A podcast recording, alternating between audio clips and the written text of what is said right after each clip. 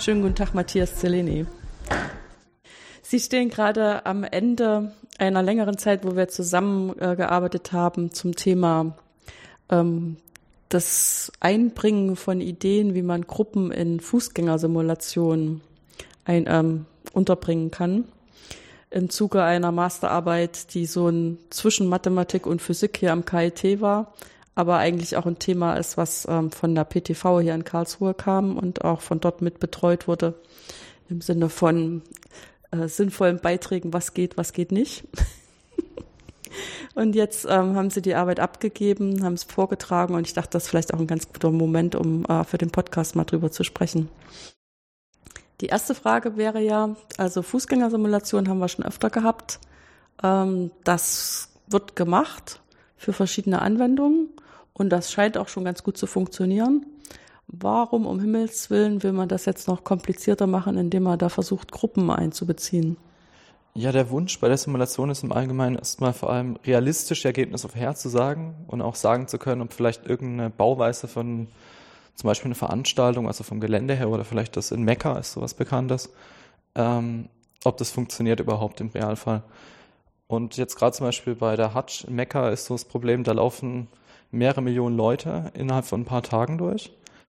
Und da möchte man natürlich vielleicht verhindern, dass es da zu größeren Staus kommt oder zu Verstopfungen.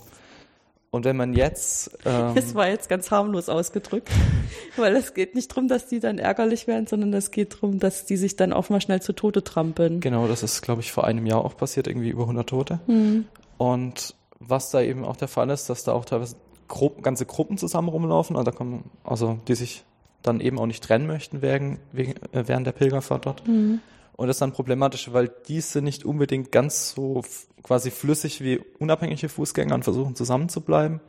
Und das kann natürlich irgendwelche Berechnungen, äh, die sowas nicht beachten, falsch machen und dann, und dann dafür sorgen, dass die Vorhersagen eben nicht korrekt sind und am Ende was Gefährliches passiert, weil eben äh, es zu eben Verengungen kommt und dann Menschen ja, sich zu arg zu nahe kommen.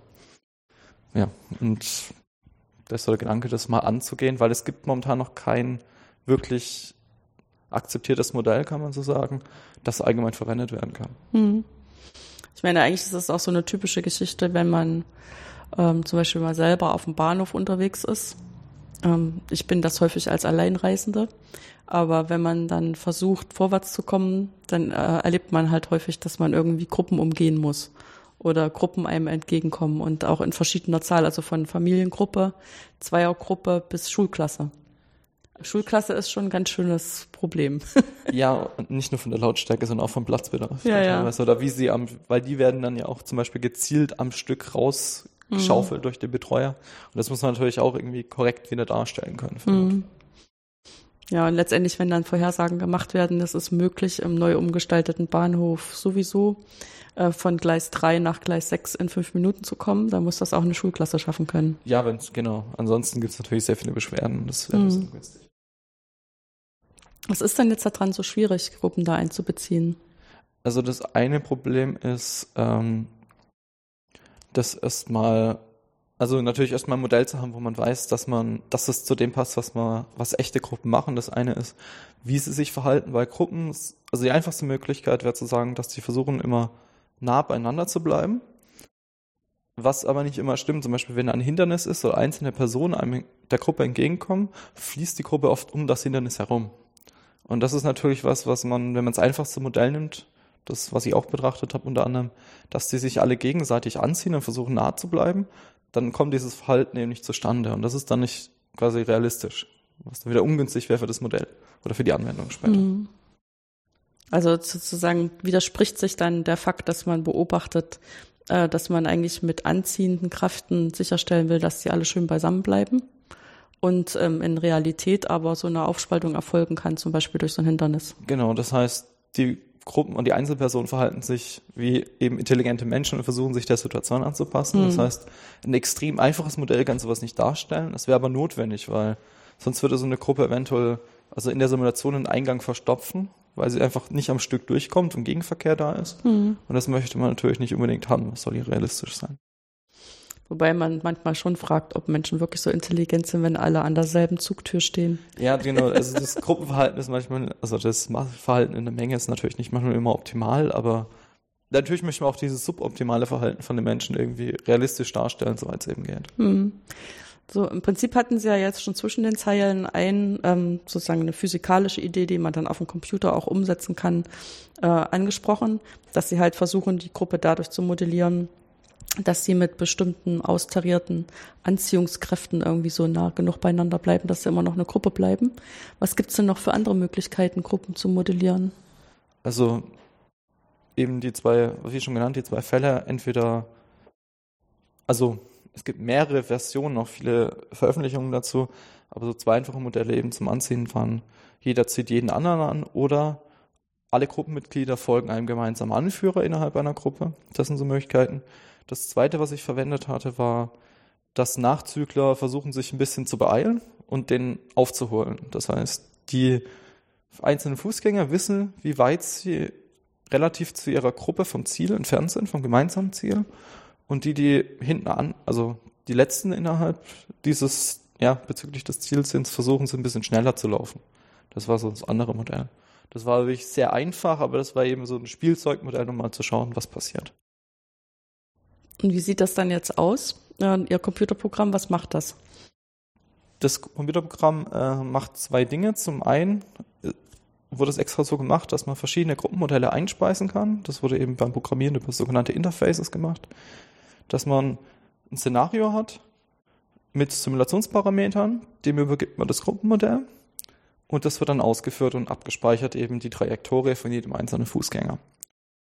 Und das waren ganz einfache Modelle, also ganz einfache Szenarien, wo eine Gruppe von links nach rechts möchte, dann einmal mit Hindernis und einmal mit Gegenverkehr. Also jeweils von links nach rechts durch die Karte und ja, mit ansteigendem Schwierigkeitsgrad in Anführungsstrichen.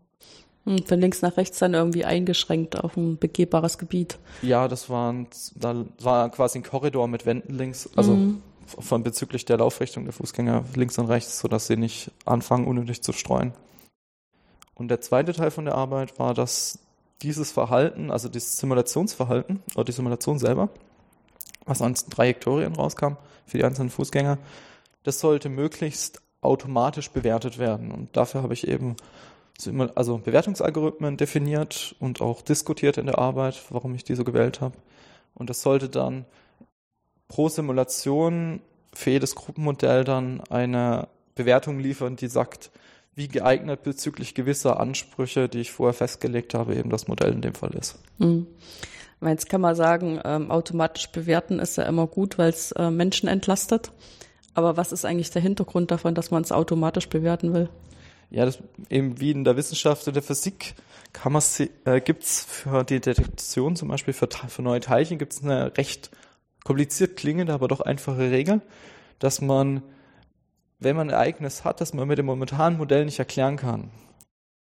Und dieses Ereignis zufällig gesehen, ich glaube, die Zahl war weniger als eins zu so und so viel Milliarden passiert und das in zwei unabhängigen Experimenten passiert, dann sagt man, okay, da muss ein neues Modell dahinter stecken oder ein neues Teilchen dahinter sein.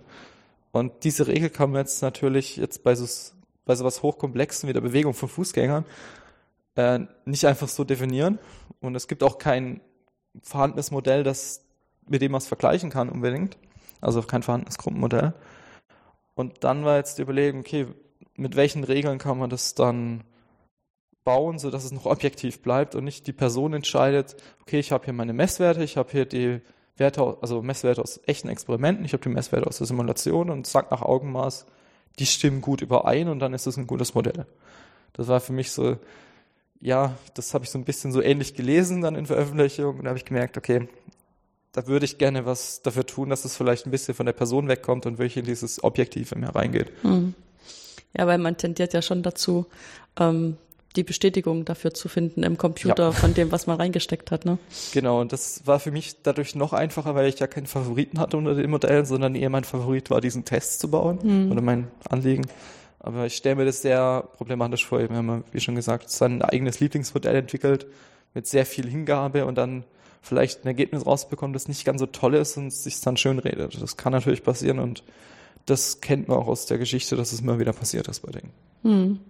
Ja, zumal das ist ja alles stark fehlerbehaftet an, an allen möglichen Ecken und Enden. Ja. Das heißt, es lässt sich eigentlich immer diskutieren, dass das Modell in, in, Summe schon okay ist und man muss halt an der Simulation noch ein bisschen was machen, genau, damit es noch, genau, noch besser, noch besser, nicht nur gut, sondern noch besser übereinstimmt mit dem, was wirklich beobachtet wird. Ähm, jetzt, wenn Sie versuchen, dafür objektive Kriterien anzugeben, dass Ihre Simulation jetzt gut oder schlecht mit beobachteten Daten übereinstimmt. Wie sind Sie denn da vorgegangen? Haben Sie es irgendwie hierarchisch gemacht oder? Ähm, ich habe mir verschiedene Aspekte überlegt, die ich, wo ich sagen würde, in der Simulation sollten gewisse Dinge passieren oder nicht passieren. Das habe ich für mich jetzt, also in dem Fall wirklich subjektiv erstmal gemacht, weil ich nicht, äh, weil das nur exemplarisch war und ich nicht damit sagen wollte, dass jetzt aus diesen Ergebnissen, die in meiner Arbeit rauskamen, irgendwas jetzt interpretiert werden sollte als wirkliche Bewertung der Modelle. Äh, aber ich habe in dem Fall zum Beispiel überlegt, dass was wäre eine realistische Zeit, von links nach rechts zu kommen für die Gruppe und habe dann gesagt, okay, wenn das innerhalb dieser sinnvollen Zeit passiert, dann gibt es eine gute Bewertung. Wenn das außerhalb dieser Zeit passiert, eine schlechte Bewertung, habe dafür eine Funktion definiert und es damit gemacht. Jetzt ist natürlich so, dass diese Bewertung nicht unbedingt ähm, korrekt sein muss, äh, korrekt sein kann unbedingt, sondern ähm, das müsste man mit Experimenten noch überprüfen und dann schauen, dass diese Werte auch sinnvoll gewählt sind. Aber ich habe es jetzt einfach mal ad hoc hingenommen und gesagt, okay, der Bereich ist gut, der Bereich ist schlecht an Zeit und dazwischen fällt es irgendwie linear ab. Und dadurch habe ich eine Bewertungsfunktion gehabt. Ja, und ähm, welche anderen Kriterien? Die anderen Kriterien waren noch für Gruppen natürlich das, was man vielleicht auch erwarten sollte oder vor allem möchte, ist eben Gruppenzusammenhalt, dass die Gruppe räumlich zu jedem, also zu einem gewissen Anteil von Zeitpunkten räumlich nah zueinander ist. Also die Gruppenmitglieder innerhalb einer Gruppe. Das war das eine. Das andere war, dass also die ganz äh, natürlichen Kriterien, die man gerne an der Simulationsmodelle haben hätte oder hat, ist eben, dass die Simulation nicht abbricht aus irgendeinem Problem heraus, zum Beispiel, dass sich Leute in Wände reinlaufen. Das war, ja, das muss man da erstmal festlegen, weil man kann, wenn das Modell da Probleme macht, dann ist das Modell nicht geeignet zum Simulieren. Aber ich, hab, ich bin auch hingegangen, habe diese eigentlich ganz quasi logische Bedingung auch wirklich in die Bewertung reingenommen. Dann das andere ist, dass ich Personen nicht zu nahe komme, weil das ist auch im Realfall Personen, die sich näher als 10 Zentimeter Mittelpunkt, also Mittelpunkt ihrer Körper kommen, die haben, kriegen gesundheitliche Probleme normalerweise, weil das einfach wehtut. Ähm, so Sachen habe ich da eingebaut. Und eben, was war das letzte noch? Ja, dass überhaupt, dass es zu keiner, also dass es zu keiner Vollblockade kommt. Das heißt, dass, das heißt, wenn die Zeit nicht unbedingt so gut ist von der Bewertung her, also wie, wie die Personen von A nach B gekommen sind, dass es wenigstens innerhalb der Simulationszeit überhaupt zum Ziel gekommen sind. Das war auch ein Bewertungskriterium. Also ja. ein bisschen was leicht, also einfaches. Dann haben sie ja jetzt relativ viele Zahlen für jede einzelne Simulation und die Modelle. Also sozusagen einmal Modell, dann das Modell jeweils für die verschiedenen Szenarien und dann noch die verschiedenen Bewertungskriterien. Wie verheiraten sie dann den ganzen Zahlen miteinander, dass das dann am Ende zu einer zu einem Ergebnis kommt, gut oder schlecht? Ja, da habe ich es dann so gemacht, ähm, die Bewertungsfunktionen waren alle so gebaut, dass sie Werte zwischen 0 und 1 ergeben haben. Und da hatte ich überlegt, Bedingungen, die also absolut notwendig sind, eben dass das Modell, also dass die Simulation durchläuft, die habe ich als Faktoren zusammengefügt, was dafür gesorgt hat, wenn einer dieser Bewertungen eine Nullbewertung gibt, also ein Durchfallen, dann wird die Gesamtbewertung null durch die hm. Faktoren, hm. die eher quasi ähm, quantitativen Bewertungen, also die zwischen 0 und 1 auch die Werte ausnutzen, den Wertebereich ausnutzen, waren jetzt die Zeit, also dass es in einer günstigen Zeit ankommt und dass der Gruppenzusammenhalt oft genug erfüllt wird, diese Bedingung. Das, die habe ich über eine Art spezielle Mittelwertsbildung zusammengefasst, die dafür gesorgt hat, dass es ausgeglichene Bewertungen besser bewertet wurden, als dass zum Beispiel nur der Zusammenhalt gut erfüllt wird und der, das sehr, die Zeit sehr schlecht war. Das habe ich so konstruiert. Und das dann eben mal genommen mit den vorher notwendigen Bedingungen eben von einem Simulationsdurchlauf. Das für alle drei Szenarien gemacht. Und die drei Szenarien dann über einen weiteren Mittelwert zusammengefasst, weil ich wollte eine Durchschnittsbewertung für das, für, die, für quasi diesen, habe ich dann Grundlagentest genannt, eben für das links nach rechts laufen, einmal mit Hindernissen und Gegenverkehr, dass das irgendwie zusammengefasst wird.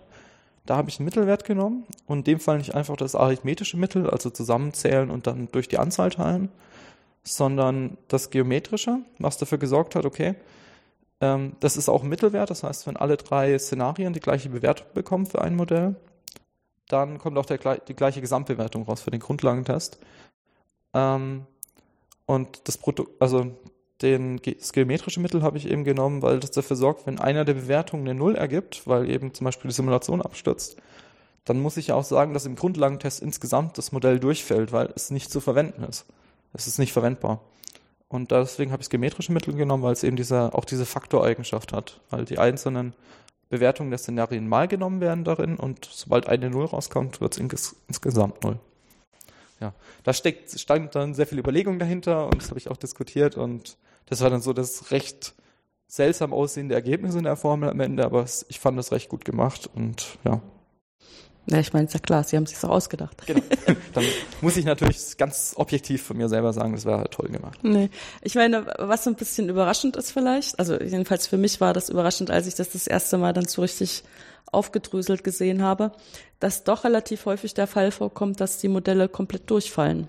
Ja, das Weil war. Ich hätte am Anfang halt gedacht, klar, äh, man, man hat dann Maßzahlen und, und, und die unterscheiden sich irgendwie weniger, als dass sozusagen Modelle eben komplett nicht funktionieren. Ja, das waren ja genau die Parameter, die ich da genommen habe, bei zum Beispiel die gegenseitige Anziehung zwischen innerhalb einer Gruppe und dann auch die Reichweite dieser Anziehung. Gut, der Wertebereich lag ja zwischen Faktoren, das war glaube ich 10 hoch 5 oder 10 hoch 6 sogar, also ziemlich großer Bereich. Hm. Ja, das Problem war in dem Fall eben die Diskretisierung von der Simulation und zwar die Fußgänger haben sich gegenseitig angezogen, also innerhalb einer Gruppe, sind aufeinander zugeflogen erstmal, weil der Abstand zu groß war zum Beginn der Simulation. Und jetzt war es so, dass die abstoßende Kraft unglaublich stark ist, aber nur auf sehr, sehr kurzer Reichweite. Durch die Diskretisierung sind die Fußgänger innerhalb von, also bei entsprechend hoher Reichweite von der Kraft und Stärke, von der Anziehenden, sind die Fußgänger sich innerhalb von wenigen Zeitschritten viel zu nahe gekommen, bevor die abstoßende Kraft überhaupt gewirkt hat, wegen eben dieser Schrittweite. Mhm. Und dann waren die Fußgänger sich viel zu nahe. Dann hat eine riesige abstoßende Kraft gewirkt und innerhalb von einem Zeitschritt vermutlich die Fußgänger in die Wände hineingeschmissen und darüber hinaus. Und das war dann Grund für Simulationsabbruch. Da merkt man schon, die Bewertungsfunktion war abhängig von den Diskretisierungsparametern der Simulation, was man auch beachten muss. Und mhm. ja, das war natürlich auch so, auch so ein offenes Problem, wie man das dann festlegt, was man da machen möchte für die Bewertung selber. Ja, ich meine, das ist auch im Prinzip so ein Wechselspiel, wo man auch erstmal Gefühl dafür bekommen muss, äh, wie die Kräfte überhaupt sinnvoll in der zeitlichen Abfolge genommen werden können. Ne? Weil das eine ist sozusagen eine langsame Kraft, die dafür sorgt, dass einerseits die Gruppe zusammengehalten wird, dann ist noch eine langsame Kraft, die dafür sorgt, dass die in die richtige Richtung alle gehen. Und dann hat man halt, wenn die sich zu nahe kommen, diese Abstoßung, die erst auf kurze Reichweite wirkt. Und das muss man irgendwie auch in eine Zeit übersetzen, auch wenn es eigentlich nur örtlich ist. Ne? Genau, das heißt, ich hätte eigentlich die Zeit, das waren jetzt, damit es auch im Rechnen schnell genug funktioniert, Zehntel Sekunden. Hm. Das könnte man sich dann überlegen, auf Hundertstel Sekunden zu machen. Da hat man natürlich irgendwann das Problem, wenn man das als Bewertung nimmt, wird es am Ende der Anwendung, zum Beispiel jetzt in der Firma sind das 20 Sekunden, würde es dann nicht mehr gut zusammenpassen, weil die Bewertung von dem, von dem Modell dann bezüglich zum Beispiel der Hundertstel Sekunde war, aber in der Anwendung nicht mehr geeignet ist, weil es dann wieder zu diesen Problemen kommt. Da muss man auch aufpassen, wie man das einfließen lässt. Also wie sind, woran man es dann festlegen möchte, was jetzt eine gute Zeit wäre. Hm. Ich meine, Sie sind ja, als Sie angefangen haben, das Thema zu bearbeiten, sicherlich mit einer bestimmten Erwartungshaltung reingegangen, äh, was Sie ausprobieren möchten und was höchstwahrscheinlich irgendwie schwierig wird, was einfach sein wird. Hat, haben, was hat sich denn von diesen Erwartungshalten erfüllt und wo sind Sie überrascht worden, sei es positiv oder negativ?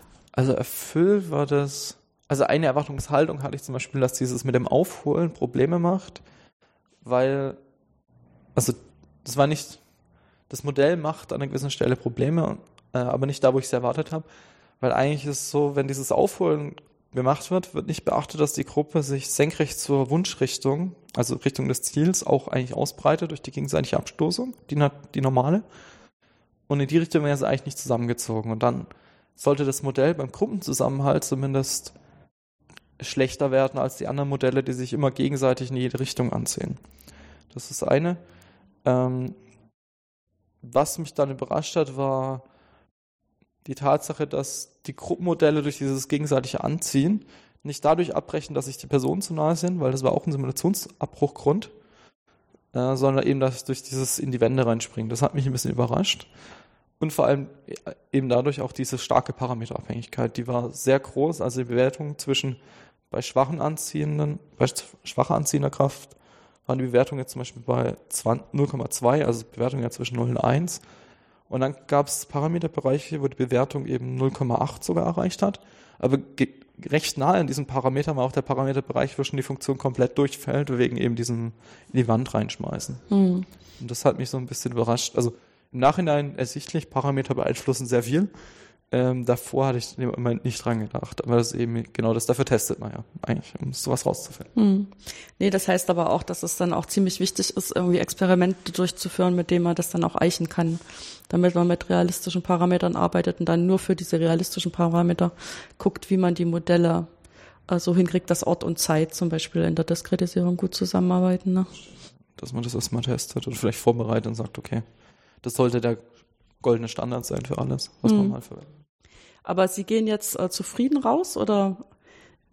teils, teils. Also für mich natürlich äh, sehr zufrieden dadurch, dass ich halt die Hingabe zum Programmieren entdeckt hat, was jetzt mein weiterer Berufsweg wahrscheinlich sein wird.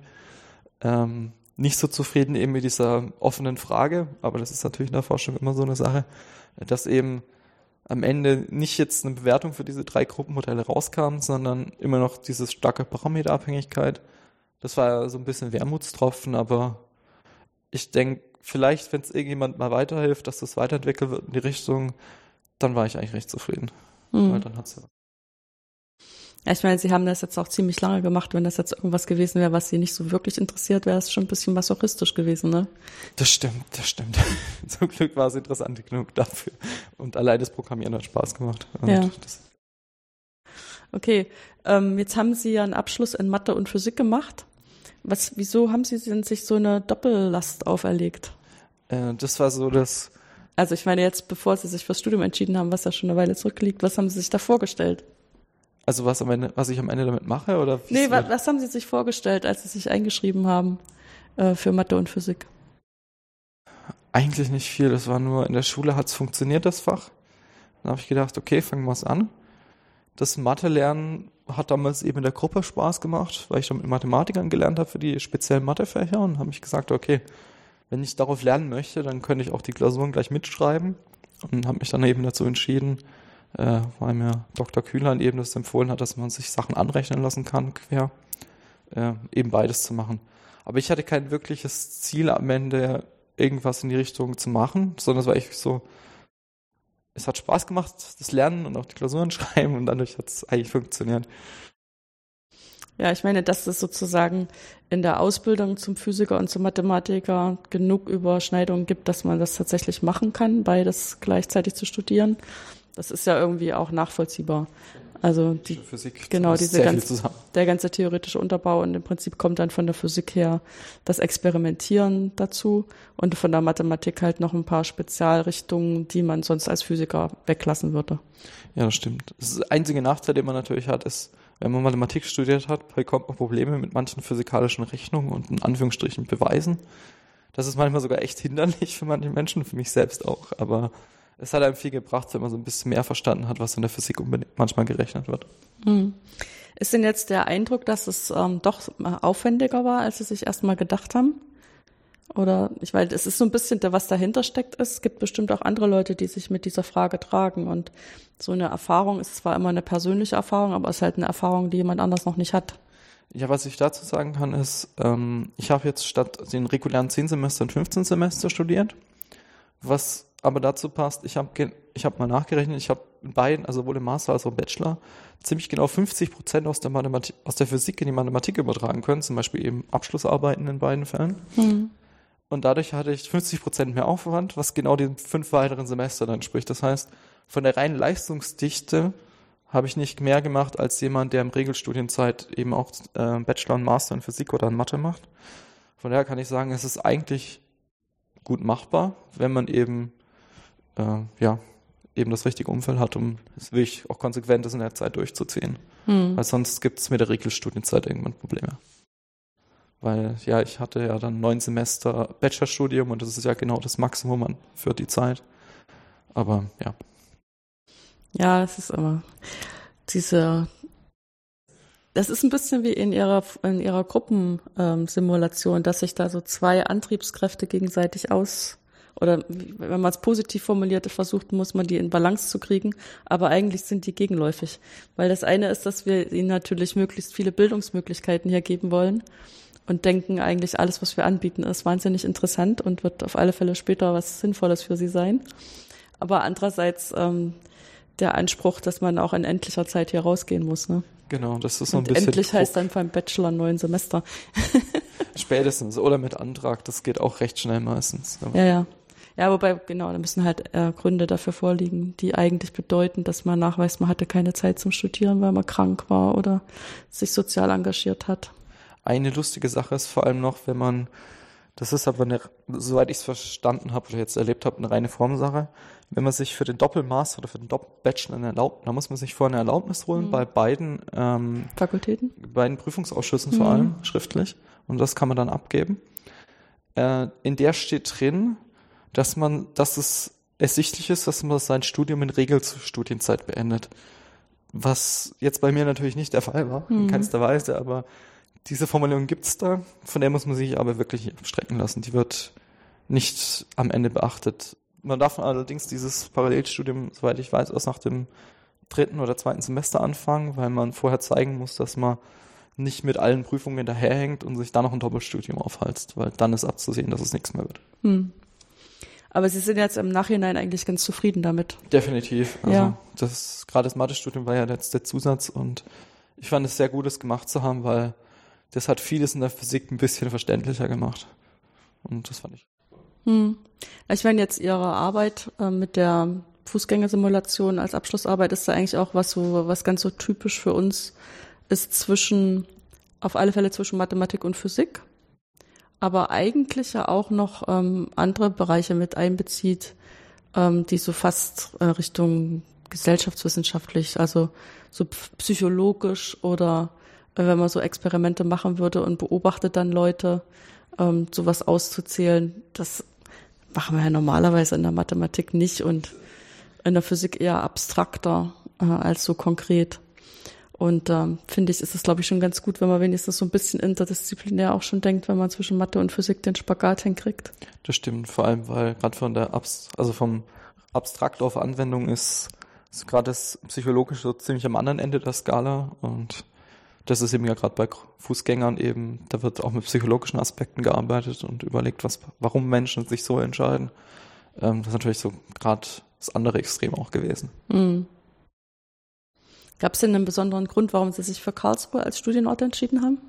Ähm, der einzige, ja, also Anführungsstrichen der besondere Grund war, ich wohne im, oder habe zum Zeitpunkt in Pforzheim gewohnt. Das war das nächste, wo es Physik gab. Und dann bin ich hierher. Und ja, was auch super funktioniert. Hm. Ich meine, das, die, ich habe immer das Gefühl, aber das kann auch sein, dass das einfach so von meiner Erfahrung geprägt ist. Die Mathe Fakultäten in Deutschland unterscheiden sich gar nicht so dramatisch. Ähm, klar, die sind auch verschieden groß und es gibt dann immer so ein paar äh, Leuchttürme von Arbeitsgruppen oder es gibt auch, was weiß ich, wenn ich an Bonn oder Münster denke, die haben halt so ganz bestimmte Spezialisierungen oder auch Heidelberg in Bezug auf Medizin und diese Sachen, äh, wo sie so ein bisschen rausstechen, aber so für jemanden, der sich als Student entscheidet, äh, der weiß das in der Regel gar nicht. Und der kann eigentlich sich einschreiben, wo er will und kriegt immer eine total exzellente Matheausbildung. Aber bei den Physik-Fakultäten ähm, habe ich immer das Gefühl, die sind irgendwie stark geprägt. Also sie sind sehr, sehr unterschiedlich, so meiner Meinung nach. Das Einzige, was ich von uns weiß, dass Karlsruhe sehr einen sehr hohen Anteil an theoretischer Physik hat. Mhm. Also eigentlich 50 Prozent. Im Bachelor ist es wirklich 50 Prozent. Man hat sechs äh, Vorlesungen theoretische Physik und sechs Vorlesungen experimentelle Physik. Mhm. Und im, selbst im Master muss man immer noch einfach von der jeweils ungeliebteren nehmen und das wenigstens das Übungsschein ablegen und dann noch zwei Fächer von, also zwei Fächer mit mündlichen Abschlussprüfungen, die man möchte. Ähm, ich glaube, da, das ist so das Besondere, was mir so ankam. Mhm. Und ja, man fängt halt wirklich auch im ersten Semester mit theoretischer Physik an. Das ist manchen noch ein bisschen zu viel manchmal. Ja, ist auch was, was dann in der rigorosen Form in der Schule auch wahrscheinlich nicht vorgekommen ist. Überhaupt nicht. Hm. Ein bisschen wie unsere Analysis-Ausbildung im ersten Semester, je nachdem, was man für einen Dozenten hat und wie viel Motivation da gibt, ist das ja auch ziemlich brutal. Das kann einen überfordern. Also wir hatten zum Glück mit unseren, äh, der hat sehr gut gearbeitet und auch der Übungsleiter war sehr dahinter, dass wir wirklich verstehen, was wir tun. Auch mhm. dieses Rigorose hat dann sehr gut eingehämmert. Und das hat, glaube ich, auch viel ausgemacht für die späteren Semester, dass man da noch mithalten konnte und verstanden hat, warum man wirklich so sauber beweisen muss und nicht einfach nur eher im Physikstil eine Rechnung durchführt und sagt, das reicht dann für alle Spezialfälle, sondern wirklich auch das alles anschaut, das ist alles richtig. Mhm. Ja, diese Spezialfälle, die haben immer so die Angewohnheit, dass einem dann was um die Ohren fliegt. Ja, in der Physik wurde, hat einmal ein Professor gesagt, theoretische Physik, dass der hat eben diese, diesen, also diese Problematik auf, äh, genommen, hat aber auch selbst gesagt, für uns sind alle Funktionen integrierbar, differenzierbar, ist alles kein Problem. Also so denken wir, ohne es zu sagen. Wobei es interessanterweise selbst in der Physik ähm, Phänomene gibt, also das sogenannte Bose-Einstein-Kondensat, wo es eben genau darum geht, dass Physiker eigentlich gerne Summen und Integrale wechseln, wenn die Diskretisierung stimmt. Und in dem einen Phänomen ist genau diese Diskretisierung fehlerhaft und steht dafür, dass ein Zustand also eine Stelle in diesem eigentlich, wo man versucht, aus der Summe ein Integral zu machen, eine dieser Summanden aber unendlich groß wird. Und der wird weggeklettet, wenn man das Integral macht. Und das ist so ein eigenes physikalisches Phänomen, was nach 70 Jahren noch nachgewiesen wurde.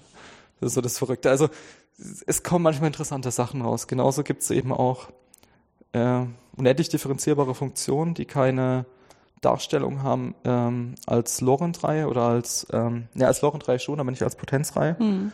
Und das ist auch für Supraleitung die passende Formel. Also diese verrückten Fälle werden teilweise in der Physik selbst genau beachtet, weil sie manchmal auffallen und Sachen erzählen. Aber im Normalfall natürlich nicht. Für die 0815-Anwendung wird das ignoriert. Hm. Ja, jetzt sind wir natürlich beide neugierig, was die PTV mit den Gruppenmodellen in Zukunft machen wird. Genau, da müsste man, müsste man wahrscheinlich von Dr. Kretz die äh, Veröffentlichungen verfolgen. Das mhm. kann man machen auf ResearchGate oder ähnlichen Seiten. Ja. Und wenn da irgendwas aus der Richtung mal auftaucht, dann weiß man, okay, es hat weitergeholfen. Ja. Gut, dann bedanke ich mich für das Gespräch und wünsche Ihnen alles Gute und hoffe mir natürlich, dass wir uns vielleicht in ein paar Jahren mal wieder sprechen und wenn Sie dann berichten können, was Sie jetzt mit Ihrem Doppelabschluss alles stemmen. Genau, Informatik wahrscheinlich. ja. Vielen Dank.